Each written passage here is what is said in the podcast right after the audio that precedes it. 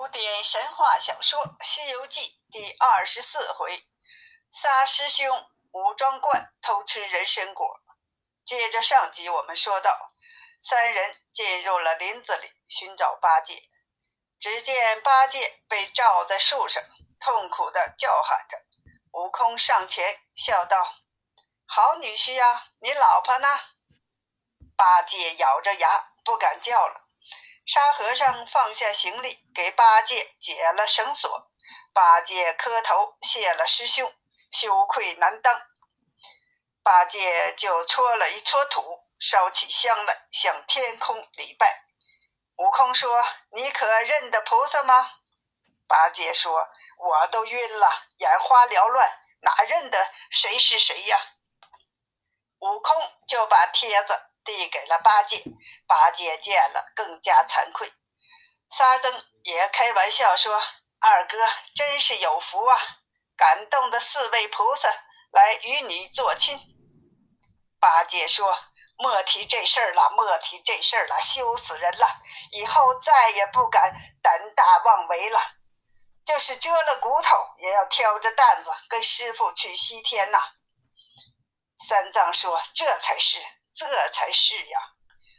悟空领着师傅上了大路，走着走着，三藏勒住了马，停了下来，对三位说：“徒弟们呐，前面的这个大山呐，我们要仔细思量思量，恐怕有妖魔作怪。”悟空说：“师傅莫怕，有我们三个徒弟，什么妖魔鬼怪，我们也不怕。”三藏就放下心来。他们继续前行，只见那座大山极为高大，极为俊美，山尾接着就是昆仑山脉，各种奇形怪状的山石很是突出。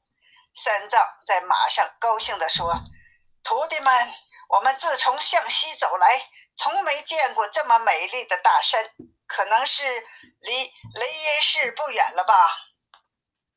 我们就要见到世尊了。悟空说：“早了，早了，我们还见不到。”沙僧说：“师兄，我们离雷音寺还有多远呢？”悟空说：“还有十万八千里呢，我们才走了十分之一不到呢。”八戒说：“哥呀，要走几年才能到啊？”悟空说：“这些路要论两位师兄。”十多天就可以到了。若是我自己一天能走五十趟，还不用天黑。若论师傅呢？不要想了，不要想了。唐僧问悟空啊：“你说得多少时间我才能到呀？”悟空说：“论你呀，师傅，你从小走到老，再重新出生，再从小走到老。”要走上千回呀！他们说着走着，就见这座山有一座道观，这山叫做万寿山，观叫武装观，观里住一个仙人，道号叫镇元子。那观里出了一个异宝，是混沌初分，鸿蒙始判，天地未开之际生出这个灵根。盖天下四大洲，只有西牛贺州武庄观有这个灵根，叫做草还丹，也叫人参果。三千年开花，三千年结果，再三千年才成熟，一万年才能吃。好像这万年只结三十个果子，果子长得像小孩四肢俱全。五官都有，人若有缘，只要闻上一闻，就可活三百六十岁；如若吃一个，就可活四万七千年。前几日，镇元大仙儿收到元始天尊的一封信，邀请他到青天上尼罗宫中听讲道果。大仙儿门下出的散仙儿也不计其数，如今还有四十八个徒弟。都是得道的全真。当日带领四十六个去上界听讲，只留下两个小的看家，一个叫清风，一个叫明月。清风是一千三百二十岁，明月是一千两百岁。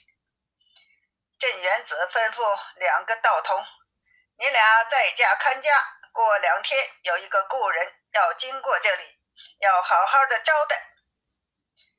打两个人参果招待他，全表旧日之情。”二童子问：“师傅的故人是谁呀？”大仙说：“他是东土大唐驾下的圣僧，道号三藏。”今往西天拜佛求经的和尚，两个童子笑着说：“孔子云，道不同不相为谋。我等是太乙玄门，怎么与和尚来往？”大仙儿说：“你们哪里知道，这和尚是金蝉子转世，西方圣老如来佛的第二个徒弟。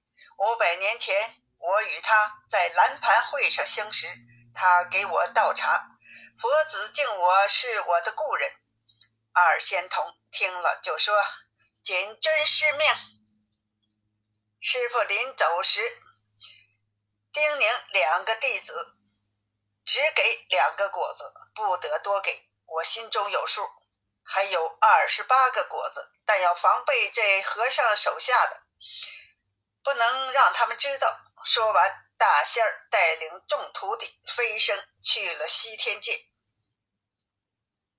再说，师徒四人在山里走着，一边欣赏着山里的风光，忽抬头见前面层层楼阁，他们抓紧赶了几步，就见像一座寺庙。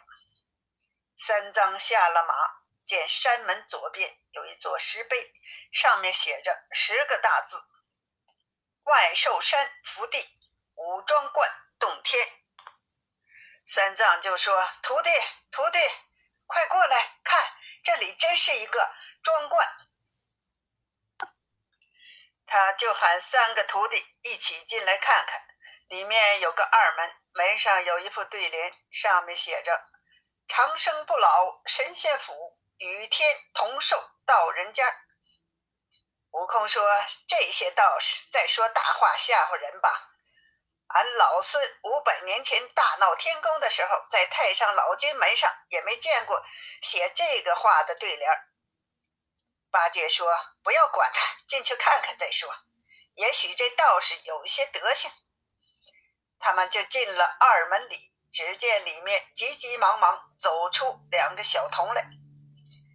乃童子弯腰弓背出来迎接，说：“老师傅失迎，请坐。”三藏很高兴，就与童子上了正殿。向前看了一下，看到向南的五间大殿都是上明下暗的雕花格子门。乃仙童推开格子，让三藏进殿。只见殿上。挂两个五彩装成的大字“天地”，中间摆了一个朱红茶几，上面放了一副黄金炉瓶，旁边放着一盒香。三藏上前点上香，拜了三个礼，然后问仙童：“你们五冠庄真是西方仙界吗？为何不供养三清四帝、罗天主宰？”只讲“天地”二字，供奉香火。童子笑着说：“不瞒老师说，这两个字上头的头是寿礼上的，下边的字还没这个资格，没这个福气享我们的烟火呢。”三藏说：“你的师傅在哪里？”童子说：“家师被元始天尊召去听讲浑元道果去了，没在家。”悟空就说：“你这童子胡说！”三藏怕童子回言斗起祸来，就说：“悟空，不要和童子斗嘴。既然他师傅不在，我们只借他锅灶烧顿饭罢了。让八戒解开包袱，取些米粮来，再让沙僧去放马，自己去做各自的事情去了。”明月和清风就夸赞道：“这些和尚听师傅的话，做事情去了，还真挺好的。他俩就想确认一下这个三藏是不是师傅的故人。他们就过来问三藏：“可问一下，这位师傅可是大唐前往西天取经的唐三藏？”三藏回答说：“贫僧便是。”仙童为何知道我的名字？童子说：“我师傅吩咐过，你要经过我观，要我们接待你。于是奉上茶来，并小声商量，说我们不可违了师命，我们去取果子来，如何？”两个小童就回到了房中，一个拿了一个金鸡子，一个拿了一个盘子，又把手绢垫到盘底，直接去了人参果园里。清风就爬上了树，用金丝戟敲打果子。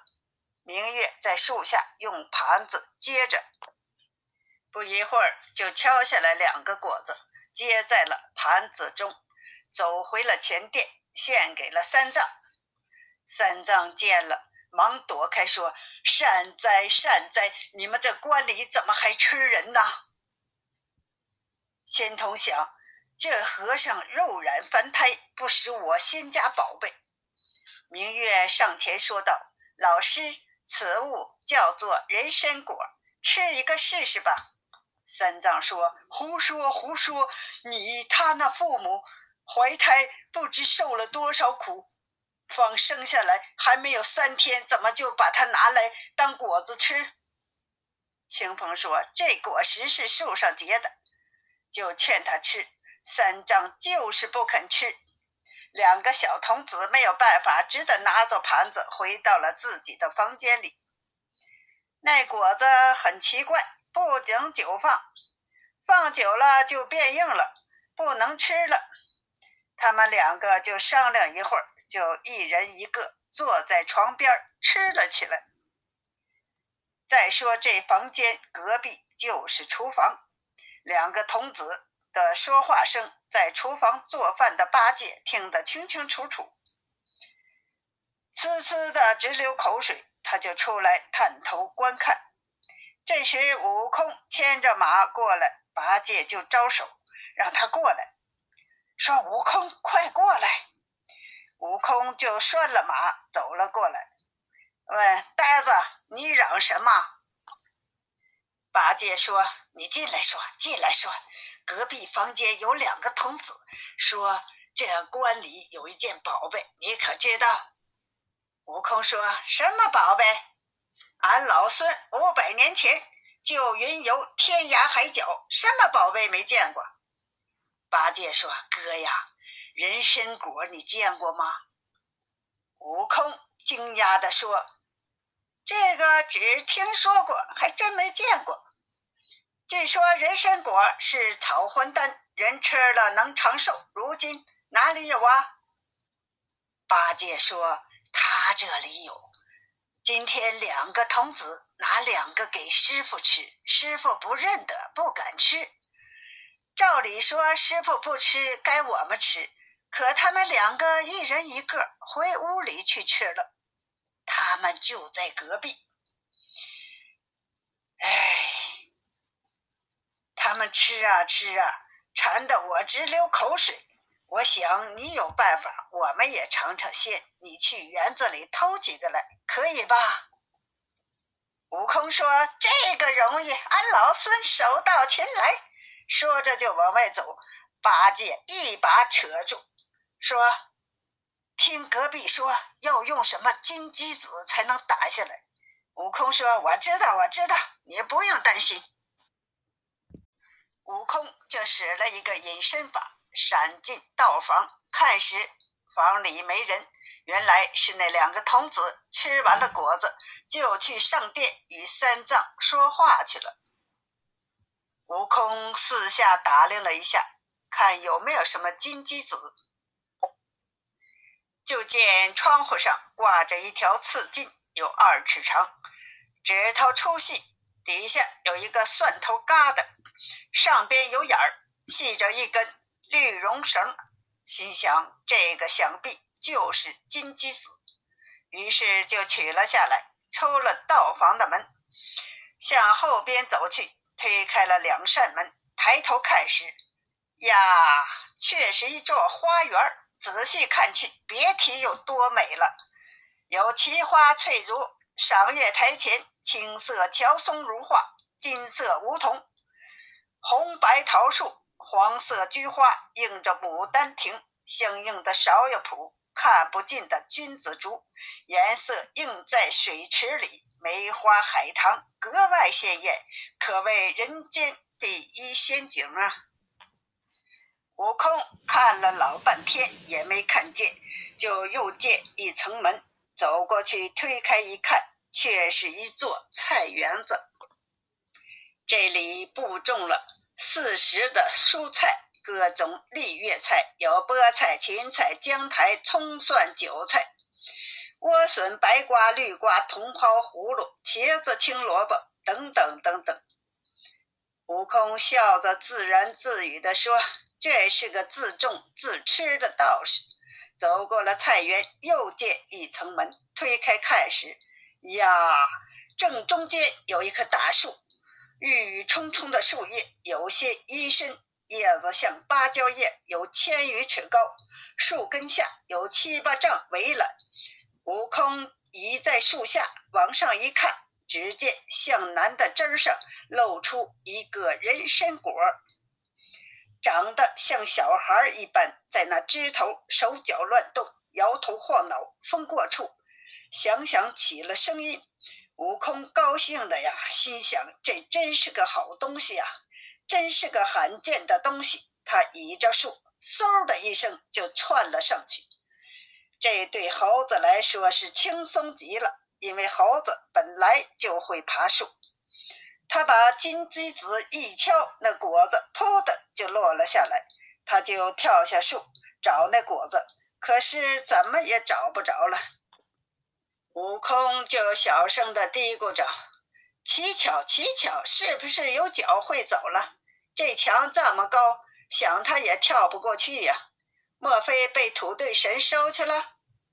悟空就念着口诀，一会儿花园的土地神就出来了，问大圣：“叫小神出来有何吩咐？”悟空说：“你不知道俺老孙是盖天下有名的贼头吗？”我当年偷蟠桃、盗玉酒、窃灵丹，也不曾有人与我分用。怎么今日偷他一个果子，你就给我拿去了？土地神说：“大圣，您错怪了，俺小神也是，也只管土地。这果子是地仙儿，俺小神儿是鬼仙儿，怎么敢拿去？”悟空说：“既然你没拿去，那为什么打下来就不见了？”徒弟说：“大圣，你只知道这宝贝能延寿，你知道它是怎么来的吗？”悟空说：“怎么来的？”徒弟说：“这宝贝三千年才开花，三千年才结果，再三千年才成熟，最少也要一万年，也只有三十个果子。有缘的闻一闻，就能活三百六十岁。”吃一个就活四万七千岁，却只与五行相位。悟空问：“怎么讲？”徒弟又说：“这果子遇金而落，遇木而枯，遇水而化，遇火而焦，遇土而入。”悟空说：“这么说，我错怪你了。你回去吧。”徒弟就离开了。悟空想了一会儿，又爬上树去。用一只手用金鸡子敲，用另一只手把衣服扯了起来，接着就这样在树上窜来窜去，只打下来三个果子，就用衣襟兜着跳下树来，直接就走到了厨房里。八戒笑着说：“哥哥可有果子？”悟空说：“这不是吗？俺老孙手到擒来，正好三个。”把沙僧也叫来，八戒就把沙僧也叫来了。沙僧问：“啥事儿啊？”悟空抖开衣襟说：“兄弟，看看这是啥？”沙僧看了一眼说：“这是人参果呀。”悟空说：“你怎么认的？你吃过吗？”沙僧说：“小弟虽然没有吃过，但是我在做卷帘大将时，众仙儿在蟠桃会上送给王母娘娘的果子就是这个，所以说我见过。”悟空说：“不用说了，正好三个，我们三兄弟一家一个。”他们就狼吞虎咽的就把人参果给吞了下去，也没吃出什么味道来。八戒就让悟空再去打几个来。悟空说：“一万年才结三十个，你算有缘了。算了算了，不要再打了。”所以悟空就起身把金鸡子从窗户丢进了道房里。八戒就絮絮叨叨自个儿说话。不料两个小童回房取茶，就听见八戒还在嚷嚷着什么：“人参果吃的不快活。”再来一个吃吃才好。清风听了，心生疑虑，就想问明月：“你听见那长长嘴的和尚说了吗？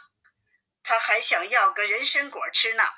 师傅临走时叮嘱我们要防备着他手下的人，莫非是他们偷了我们的宝贝？”明月回头说：“哥呀，不好了！金鸡子怎么掉到地上来了？”我们去园子里看一看吧。他们就一起往园子里走。只见花园门是开着的。清风说：“这门是我关的呀，怎么开了？”转过花园，就见菜园子的门也开着。他们慌忙跑到人参园子里，倚在树下向上查数，数来数去只有二十二个。明月说。你不是数错了吧？果子以前是三十个，师傅开园吃了两个，还有二十八个。刚才两个想给唐僧，还有二十六个，现在剩二十二个，是不是少了四个？肯定是让那伙人吃了。两个童子就出了园子，来到殿上，指着三藏就开始骂他。三藏说：“仙童啊，你俩闹什么呢？”消停点不行吗？有话慢慢讲。童子说：“让你吃你不吃，现在少了四个，怎么回事？是不是你手下人偷吃了？”三藏说：“若是他们吃了，让他们赔你。”明月说：“别说赔呀，有钱也买不到啊。”三藏说：“有钱没处买，让他们给你们赔个不是也行吧。”常言道：“仁义值千金。”再说，也不知是不是他们偷吃了。明月说：“怎么不是他们？现在还在那里吵着要再吃呢。”三藏听了，忙叫道：“徒弟们都过来！”沙僧听见了，说：“师傅叫我们呢，可能是我们说话被小童听见了，告诉师傅了。”悟空说：“羞死人了！”这个不过是树上的果子，若告诉师傅，就是我们偷嘴了。只要我们不承认，八戒说：“正是正是。”他们三个就是出了厨房，向正殿走去，心想：怎么抵赖？怎么能抵赖过去呢？欲知后来，请听下集。